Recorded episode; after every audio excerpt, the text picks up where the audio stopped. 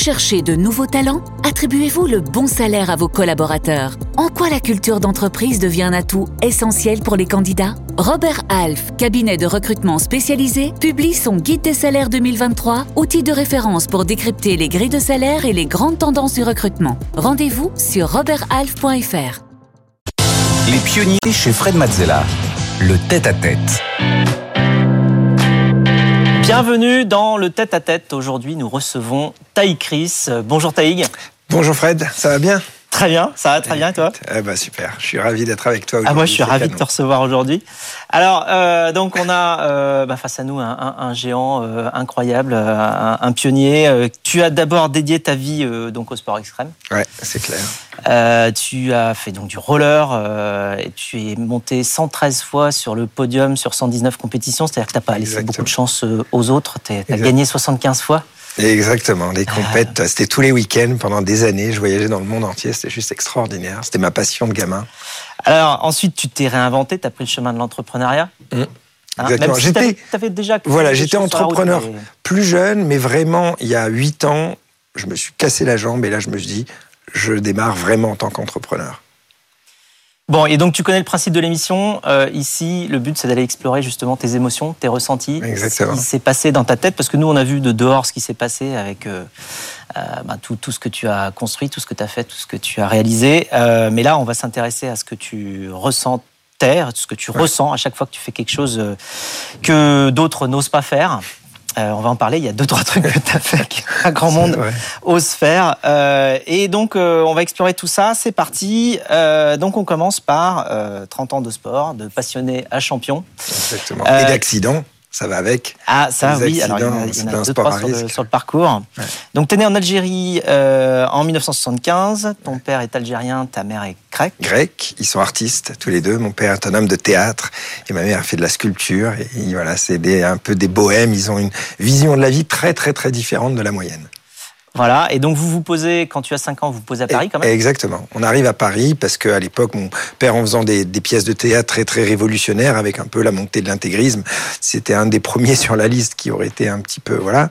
Et donc on est arrivé en France, et, euh, et euh, tout de suite, j'ai commencé le roller avec mon frère au pied de la Tour Eiffel, et, et voilà, la découverte de, de la France.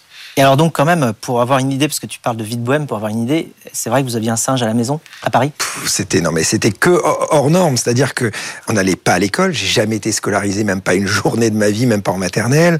Euh, voilà, j'avais un petit singe en liberté à la maison, on faisait la traversée de l'Atlantique en voilier, l'Amazonie en pirogue, on n'avait pas beaucoup d'argent, mais on faisait du camping, euh, voilà. Et mon père était éducateur de prévention quand on est arrivé en France. Euh, c'est vrai que t'as dormi sur le sol jusqu'à tes 20 ans? Exactement. Sans oreiller. C'est mes parents. Alors mes parents exactement. Ils estimaient qu'on dort, euh, que, c'est mieux pour la santé de dormir par terre sans oreiller. Donc c'était très très drôle. Je n'avais pas de matelas, je dormais par terre et toute ma jeunesse j'ai dormi par terre. Et des anecdotes, bon, très très vite, je les raconte, mais mon père qui a toujours dormi par terre également, quand j'ai eu mes premières compétitions, je l'invitais dans un super hôtel et j'arrivais le matin et je voyais mon père dormir à côté du lit par terre. C'était assez drôle. Bon, c'est plus le cas maintenant, on dort dans des lits. Et, euh, et donc, assez vite, c'est le roller qui prend un peu le dessus sur euh, à peu près tout. Euh, et donc, c'est là que tu te fais tes copains? Oui, c'est-à-dire que j'étais, je suis un monomaniaque, c'est-à-dire que mon rêve de gamin était de vraiment devenir champion de roller, et donc je n'ai fait que ça, si tu veux. J'avais évidemment mes copains dans le roller qui étaient d'autres champions, et on voyageait dans les hôtels pendant dix ans. J'avais même pas d'appartement, je ne vivais que dans les hôtels, et, j'étais avec ces autres champions. Mais, mais si tu veux, j'étais, je faisais rien d'autre. J'ai pas, j'ai pas bu une goutte d'alcool pendant les avant 33 ans, pas de soirée, rien. C'était juste le roller, le roller, l'entraînement, etc. Parce que je voulais aller au bout des compétitions et, et, du succès en tant que, en tant que rider.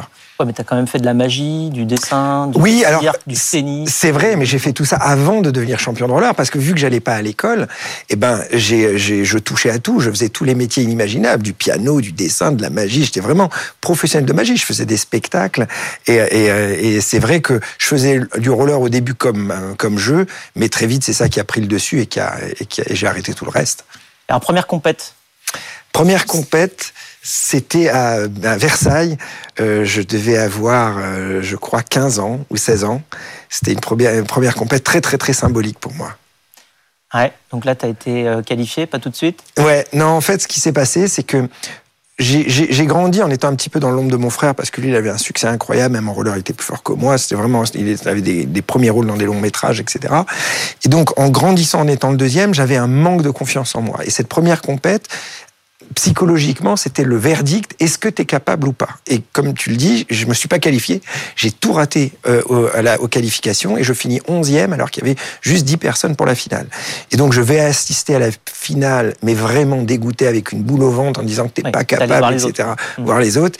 Et cinq minutes avant que la finale démarre, un des finalistes se casse la jambe malheureusement pour lui. Et vu que je suis 11e, repêchage, et j'ai pas le temps de me mettre la pression parce que les juges me disent bah, T'es 11e, repêchage, remets tes rollers, dans 30 secondes ça va être à toi. Et donc j'y vais, je réussis mon, mon run, je finis deuxième parce que de toute façon le premier était trop fort, mais quand même j'arrive à aller sur le podium en finissant deuxième, et ça me guérit psychologiquement. C'est-à-dire qu'à partir de ce moment-là, j'ai compris que toutes les frustrations et peurs que je pouvais avoir en étant gamin, eh ben, euh, euh, c'était, c'était ridicule. Si on croit en soi et qu'on travaille comme un fou, on peut y arriver. Et j'ai jamais en compète depuis. Ouais, alors d'ailleurs, depuis, du coup, euh, même sur toutes les premières années, tu dis, t'as pas raté un seul podium hein, depuis celui-là. Exactement. Après, bah, c'est vrai qu'il y a eu des années, des années où j'ai raté pas un podium, j'étais tout le temps sur le podium, et après, en grandissant, on devient moins bon, et là, j'ai enfin, quand même 75 victoires sur 119 compétitions et monter 113 fois sur le podium, c'est ça va. Euh, donc tu deviens euh, champion du monde de roller sur rampe pour la première fois en 97 à Lausanne. Ouais. Euh, en 2001, tu gagnes successivement les X Games, les Gravity Games, voilà, c'est les le championnat du monde à Bercy, les European X Games et le World Team Challenge. Voilà, c'était vraiment ma meilleure année. C'est-à-dire que j'ai fait, il y avait 10 compétitions majeures et j'ai gagné les 10 en une année. C'était le, grand, grand chelem. Donc c'était vraiment ma meilleure année. Et après, 2002, par contre, ça a été l'année des accidents qui ont commencé. Alors oui, justement. Donc euh, pour t'entraîner, alors on va, on va parler de l'entraînement justement quand même. Euh, tu, tu, tu t'es installé. moi, quand j'ai entendu cette histoire, j'ai trouvé ça incroyable. Tu t'étais installé pour t'entraîner, puis pour faire des records, puis pour faire des choses que les autres n'avaient jamais faites. Bien sûr. Tu t'es installé à un hangar en Grèce. Tu t'es fait livrer une rampe. Une rampe. Tu as récupéré où? Que j'ai acheté, euh, je l'ai acheté en Hongrie. Je l'ai acheté, en, donc, acheté une rampe en Hongrie, tu l'as fait livrer en Grèce, dans un hangar. Alors, c'était, non, c'était, c'était, c'était à l'extérieur, dans un champ. Et ce qui était assez drôle, c'est que on a reçu la, la rampe en camion. J'étais avec ma mère parce que mon père travaillait à Paris. Et c'était un terrain en, en, en, je veux dire, en terre qui était euh, comme une petite colline. Et du coup, pendant un mois, c'était ma mère et moi qui avons monté la rampe. C'est difficile à monter la rampe, fait 15 mètres de, de large, 12 mètres de long, 4 mètres de haut. Donc il fallait euh, égaliser le sol, monter les trucs. Et ma mère, très, très. Bah, bah, bien sûr. Et ma, mère, très, très courageuse, m'a aidé à monter la rampe. Voilà. Et donc là, pour t'entraîner en secret pendant très longtemps, même tu as même inventé un, airbag pour en fait, faire mal. En fait, ce qui s'était passé brièvement, c'est que je commençais à avancer dans l'âge et je voyais la jeune génération qui avait peur de rien et qui arrivait avec des figures très très très difficiles. Et donc, pour rester au niveau, j'étais obligé de tenter des figures très difficiles. Et donc, j'en tente une qui était le fameux 900 degrés et euh, je le loupe à Lausanne et je finis avec les cervicales quasiment cassées. Donc, quand je dis ça, c'est-à-dire que je pars à l'hôpital dans l'ambulance et les jambes ne peuvent plus bouger. Donc, si tu veux, j'arrive à l'hôpital, j'ai quand même la petite voix dans ma tête qui va te dire est-ce que tu es paralysé ou pas? Heureusement, une heure après, mes jambes ont recommencé à bouger. Donc, j'ai eu vraiment la peur. Trois, quatre mois après, je me suis dit, il faut quand même que j'apprenne cette figure, parce que sinon, j'arriverai jamais à être champion, quoi, à, revenir au top, euh, et à, rester au top, je veux dire. Et donc, je retente ce fameux 900 degrés et à nouveau je retombe sur les cervicales et je me casse quasiment une deuxième fois les cervicales. Et là je me suis dit faut arrêter les conneries, je peux plus tenter comme un comme un diable comme ça des figures à risque, il faut que je sois plus malin et que j'invente quelque chose pour travailler sans risque. C'est là que j'ai inventé cet airbag que j'ai gardé secret et là ça a bluffé tout le monde parce que je suis arrivé l'année d'après avec plein de figures que personne n'avait jamais vues. Et ils n'osaient pas les tenter. Ben, ils n'osaient pas les tomber. Alors toi, un Exactement. Exactement. Et du coup, j'ai gagné, gagné, gagné, gagné, tout ça.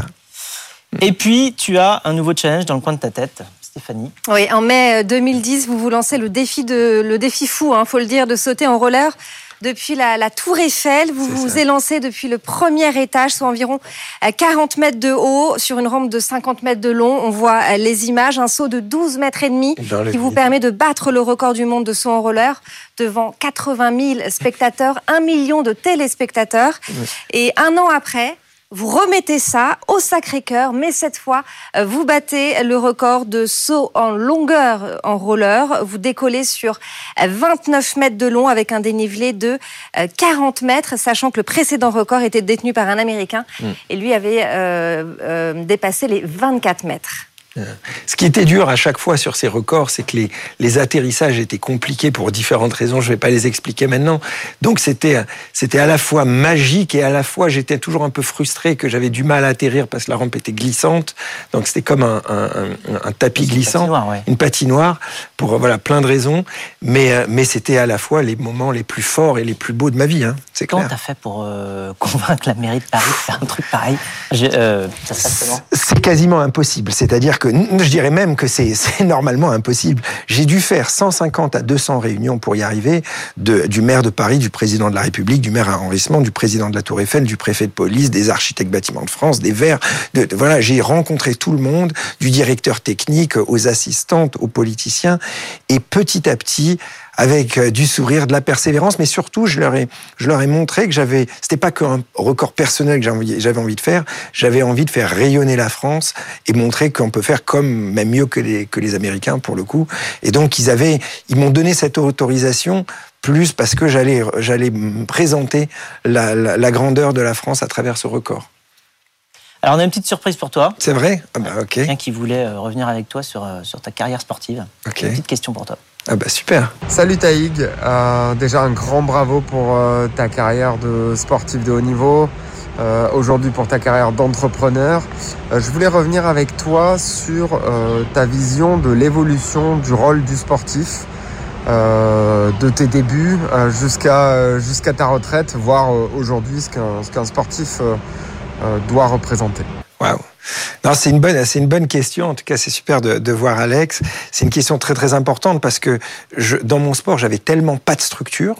Euh, j'avais pas d'agent, j'avais pas de d'avocat, etc. Les, médias ne venaient pas à moi, donc il fallait à chaque fois que je sois plus ingénieux à devenir en quelque sorte mon propre manager, etc. Et finalement, ça m'a formé.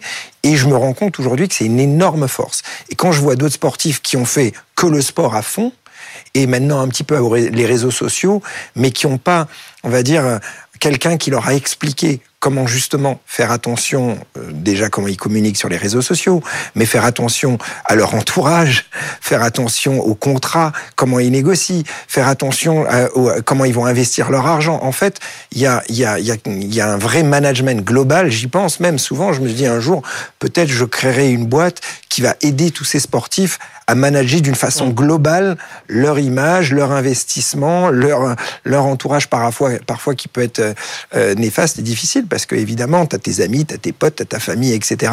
Et d'un coup, le mec, il devient footballeur et il a des millions d'euros. On l'a vu avec, avec euh, l'affaire d'un des, des, footballeurs français qui s'est retrouvé dans des situations où il a été carrément euh, agressé par des gens pour avoir de l'argent. quoi. Mm. Donc, il faut faire attention à ça. Et alors, donc, euh, à tes 30 ans ou à peu près, tu commences à te dire il faut que j'élargisse un petit peu euh, mon spectre euh, de compétences bah, Assez vite, même avant 30 ans. Le truc, c'est que je faisais, j'étais toujours à fond sur le roller, mais euh, euh, dès l'âge de 20 ans, quand j'ai démarré euh, en tant que champion, mes parents étaient extrêmement endettés. Et donc, je, la famille était dans une situation difficile. À l'époque, ils avaient 200 000 euros de dette, la maison hypothéquée, on était à deux doigts de se retrouver à la rue, etc. Et donc, heureusement, avec les quelques contrats de pub, et pendant quelques années, j'ai pu rembourser les dettes. Mais c'était, pour moi, être champion de roller, c'était un an, deux ans, ça allait s'évaporer. Et j'avais pas, j'avais pas de diplôme, j'avais aucune sécurité, etc. Et je me retrouvais à gérer la responsabilité familiale euh, niveau financier.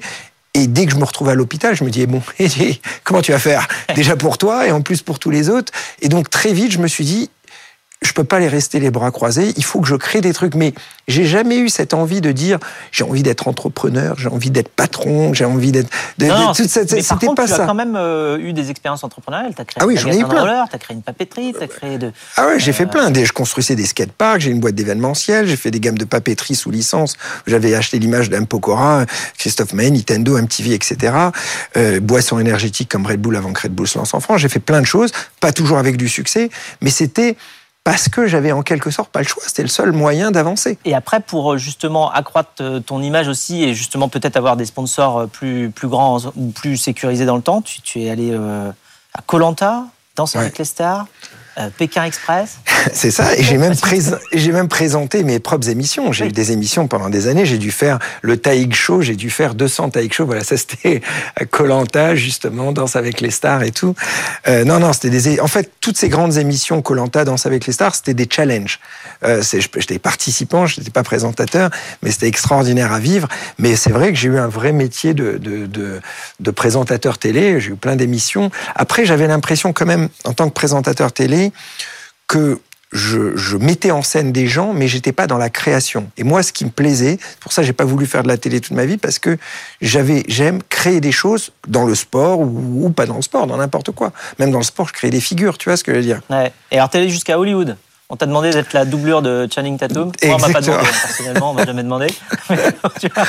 c'est une belle expérience. C'était, c'était en plus dans un film, un gros film hollywoodien à 300 millions de dollars avec les, les deux, fondat les deux euh, euh, personnes qui ont créé Matrix, les deux frères qui sont devenus des sœurs maintenant, euh, les frères Wachowski. Donc c'était une belle expérience, mais surtout avant ça, j'avais fait des cours de comédie pendant des années. J'avais écrit un long métrage que j'ai justement essayé de monter à Hollywood. Et je me suis rendu compte que c'était difficile. Et en fait, j'en avais marre à la fin, tu vois, vers, vers j'approchais la quarantaine, d'être à chaque fois dépendant du dernier maillon de la chaîne. Je voulais faire des records, j'avais besoin d'investisseurs. Je voulais faire un film, j'avais besoin de, de, de, de, de financiers, etc. Je me suis dit, je vais changer de vie et essayer de récupérer la liberté financière pour pouvoir à, faire mes propres projets moi-même. Mais alors là, sur le tournage de Jupiter, mmh. Jupiter euh, Ascending, c'était le nom. Ouais. Il y avait l'actrice qui devait tomber du plafond sur toi. Exactement. Mila Kunis. Voilà, la doublure de Mila Kunis. Voilà, qui est tombée. D'abord, c'était Mila Kunis. On a fait les essais avec Mila Kunis, donc c'était sympa. Je la prenais dans mes bras. Et à la fin, il faisait tomber une fille du plafond qui avait un, un, un, harnais. Elle la faisait tomber très très fort. Et donc moi, je devais arriver à fond en roller et l'attraper dans les bras. Et donc je le fais la première fois et je le fais donc parfaitement. J'arrive à l'attraper. Et là, le réalisateur, il me dit, écoute, elle est parfaite, mais euh, refais-le. Par contre, je veux pas que tu regardes en l'air quand elle va, elle va tomber dans tes bras, et je veux pas que tu prépares les bras. Il faut que tu sois à fond, et quand elle apparaît dans tes yeux, là, tu mets les bras. Donc je me dis, ok, j'essaye. et donc, je fais ce qu'il me dit, et je, je mets les bras sans la voir arriver. Et évidemment, quand elle tombe dans mes bras, elle tombe un peu plus bas, parce que j'ai pas le temps de la voir arriver, et son poids me casse la jambe. Voilà. Donc du coup, tu te retrouves sur un lit d'hôpital. À l'hôpital, exactement. Tu es allé combien de fois à l'hôpital Non, à l'hôpital, j'ai été toute ma vie à l'hôpital. Mais j'ai été opéré cette fois. Opéré cette fois. Mais j'ai eu des, j'ai pas, 20 fractures et j'étais toutes les semaines, quasiment, j'étais à l'hôpital. Et alors là, tu réfléchis beaucoup cette fois, euh, comme toutes les fois, mais là, c'est pour. Euh, là, c'était un. Moment. Et donc, tu réfléchis beaucoup et tu crées tu te dis là, là je, je vais réorienter ma vie. Voilà, là c'était vraiment un moment, je me suis dit, c'est le moment de changer de vie parce que c'était tout réuni. Je n'allais pas faire des records pour toute ma vie. Euh, le film à Hollywood, j'étais pas arrivé à le monter. Bref, je m'étais séparé de mon ex. J'avais toujours la responsabilité financière. J'étais à l'hôpital. Je me suis dit, j'arrivais à la quarantaine. Je me suis dit, là, réfléchis, tu démarres une nouvelle vie de zéro, en bas de l'échelle, et tu deviens entrepreneur. Et tu construis huit règles pour développer, alors euh, on va essayer de les dire rapidement, huit règles pour développer ta prochaine activité. Exactement. Alors les huit règles, ben, en fait c'était comme une sorte de formule magique pour moi. C'était donc euh, euh, choisir la plus grande industrie au monde, ubériser cette industrie, être propriétaire de sa marque, vendre le même produit dans le monde entier, choisir un produit digital, choisir une distribution mondiale et inventer quelque chose qui n'existe pas. Et avoir une expérience utilisateur. Et une expérience utilisateur incroyable. Exactement. Et en fait, ces huit points m'ont permis de structurer mon idée. Parce que à chaque fois que j'ai pu faire des choses, même si ça a marché, c'était dans un petit, un petit, univers des sports extrêmes. Donc je me suis dit, démarrons dans le plus grande industrie au monde, qui, est qui sont les télécoms. C'est comme ça, Stéphanie, que Taïg lance son aventure suivante. On-Off en 2014 avec comme objectif assumé de révolutionner le monde des télécoms, vous l'avez dit. Le principe, c'est une application qui permet d'obtenir un second numéro de téléphone sur un même smartphone. Donc une carte SIM en un clic. Elle permet de différencier numéro pro, numéro perso ou même d'avoir un numéro international sur le même téléphone. Vous avez aussi lancé une offre en, B2B. Euh, et pour y parvenir, vous levez 20 millions d'euros auprès d'amis, de connaissances et même d'inconnus. Je crois que lors d'un vol, euh, vous, vous pitchez euh, on-off à votre voisin euh, de, de, siège en avion. Qui même pas, j'étais même pas à ma place. C'est-à-dire que moi, j'ai été dans une autre place Et mon, mon, la personne assis à côté de moi, c'était un Français. On a sympathisé pendant le vol. Et en deux heures de vol, il a investi 300 000 euros. Pas mal. pas mal. Le pitch devait être très efficace. il était efficace. Ouais, j'imagine, quand tu rencontres Taïg, tu, tu repars, tu fais un chèque. euh, mais alors, donc, ce, ce changement-là, du coup, euh, quand même radical de, de, de sportif, euh, sport extrême, à, euh, bon, après, star de la télé et euh, ensuite entrepreneur pour créer une boîte dans les télécoms, comment tu l'as vécu comment ça s'est passé avec euh, tous les interlocuteurs que tu avais Donc, tu arrives à lever de l'argent, tu arrives à convaincre tout le monde C'était. Euh, alors, tout est, tout est relatif. Je, très, très vite, euh, j'étais tellement pas légitime en tant que créateur d'un opérateur télécom. Déjà, j'y connaissais rien, etc. Je partais juste de l'expérience utilisateur. Et tous les investisseurs dits professionnels pensaient que j'étais une arnaque complète. C'est-à-dire qu'ils disaient, mais pourquoi t'as jamais fait d'études? Pourquoi t'es rollerman Pourquoi on va te donner de l'argent pour créer un opérateur télécom? On sait même pas si ton truc est faisable, etc. Et donc. Mais toi, tu étais sûr que c'était faisable, par contre. Alors, au début, non. Au début, non. Évidemment, je savais pas, mais j'ai très vite embauché un chef architecte télécom que j'ai payé à la journée avec les quelques économies que j'avais pour juste qu'il me dise si c'était faisable ou pas.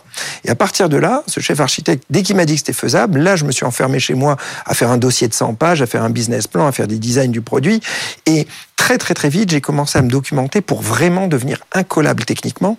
Et comme ça, quand je rencontrais des grands investisseurs professionnels et qui ne me croyaient pas, je leur disais, bah écoutez, embauchez un expert télécom à la journée, un chef architecte, mettez-le face à moi et vous verrez que je le challengerai techniquement. Donc à la fin, quand on devient incollable techniquement, bah, bah on arrive à avancer. Et donc aujourd'hui, vous êtes Aujourd'hui, on est 120. C'est génial. On est déjà, on est rentable. La boîte a grandi. On va faire près de 20, un peu moins de 20 millions cette année. Euh, on a des, des, offres incroyables, surtout dans le B2B euh, qu'on est en train de lancer prochainement, qui vont être là, début de l'année, on aura des grosses annonces sur le B2B. Combien de personnes utilisent Onoff aujourd'hui, l'appli? Ouf, euh, le nombre de personnes exactement, je pense qu'on doit être euh, proche des 250 000 qui payent par mois. Hein. Ouais. Euh, mais on a 80 millions d'SMS qui sont échangés tous les mois, donc c'est assez impressionnant.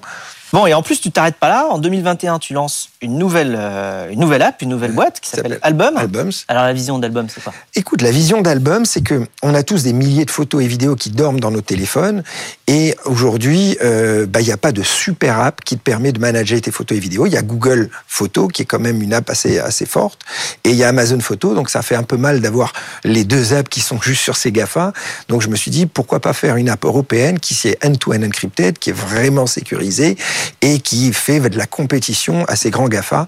Et donc là, je suis en train de, de, de, chercher des partenaires pour vraiment accélérer ça, mais on a déjà levé 2 millions et on a une app qui s'appelle Album sur le store qui est belle. Et alors, dernière petite anecdote sur le parcours. Ouais. Tu tu as racheté un château et tu l'as rénové. Ah, je l'ai rénové. Je suis en train de le rénover. en train de le rénover. Je suis en train de le rénover. Total, je, le, suis le parti pour des, des, années de rénovation, ouais, c'est clair. Bon, écoute, c'était, j'ai jamais pensé en étant jeune de, que j'allais acheter un jour un château. Non, je... tu dormais par terre jusqu'à 20 ans. Déjà, je dormais par terre, exactement. Mais c'est si tu veux, avec tout le Covid et tout ça, je me suis dit, il faut dans la nature. Là, j'ai 13 hectares de forêt et, et, je, et voilà, c'était un château qui était complètement abandonné, donc abordable. J'ai pris un prêt de 20 ans, mais parce que j'avais pas des, des, fonds incroyables. Et je me suis dit, même si j'ai pas l'argent pour le rénover, euh, tout le monde pensait à nouveau que c'était tellement titanesque parce qu'un truc abandonné depuis 20 ans, les travaux sont monstrueux. Mais tu l'as compris, moi j'ai pas peur, j'avance. Donc je me suis dit, je l'achète et je verrai après. Hein, voilà. Pour terminer, j'ai une petite question inattendue. Vas-y. Alors tu, tu, as un, tu as un parcours unique, tu es unique. Euh, tu as euh, un prénom et un nom euh, extrêmement rare. J'ai regardé, il y a eu à peine 40 taïgs ouais. depuis plus de 100 ans en France. Mais, mais surtout, les, les taïgs qui ont, qui ont été, en tout cas les parents qui ont appelé leurs enfants taïgs, c'était pour normalement par rapport à moi. J'ai été le, le, le, seul et je me rappelle, j'avais rencontré des enfants qui me, qui me demandaient des autographes et je lui disais, tu t'appelles comment le gamin des designs ben, Je m'appelle Taïg. Oh, J'étais, ça m'avait donné des frissons. Je me disais, c'est tellement bizarre. Alors, est-ce que tu crois que tu aurais été aussi original si tu t'étais appelé Jean Dupont? Oh, je pense que oui, parce que de toute façon, avec la mentalité de mes parents qui était tellement out of the box, je pense que je l'aurais été. Mais, mais c'est vrai que le prénom a aidé. Le prénom a aidé. Taïg, merci beaucoup. Merci Fred. C'était phénoménal comme parcours. Quant à nous, on se retrouve juste après pour le pitch. Les pionniers chez Fred Mazzella sur BFM Business. 24 heures sur 24, 7 jours sur 7, en live ou en replay, toutes les chaînes RMC BFM réunies sur la plateforme à la demande RMC BFM Play. Pour s'informer, découvrir, explorer.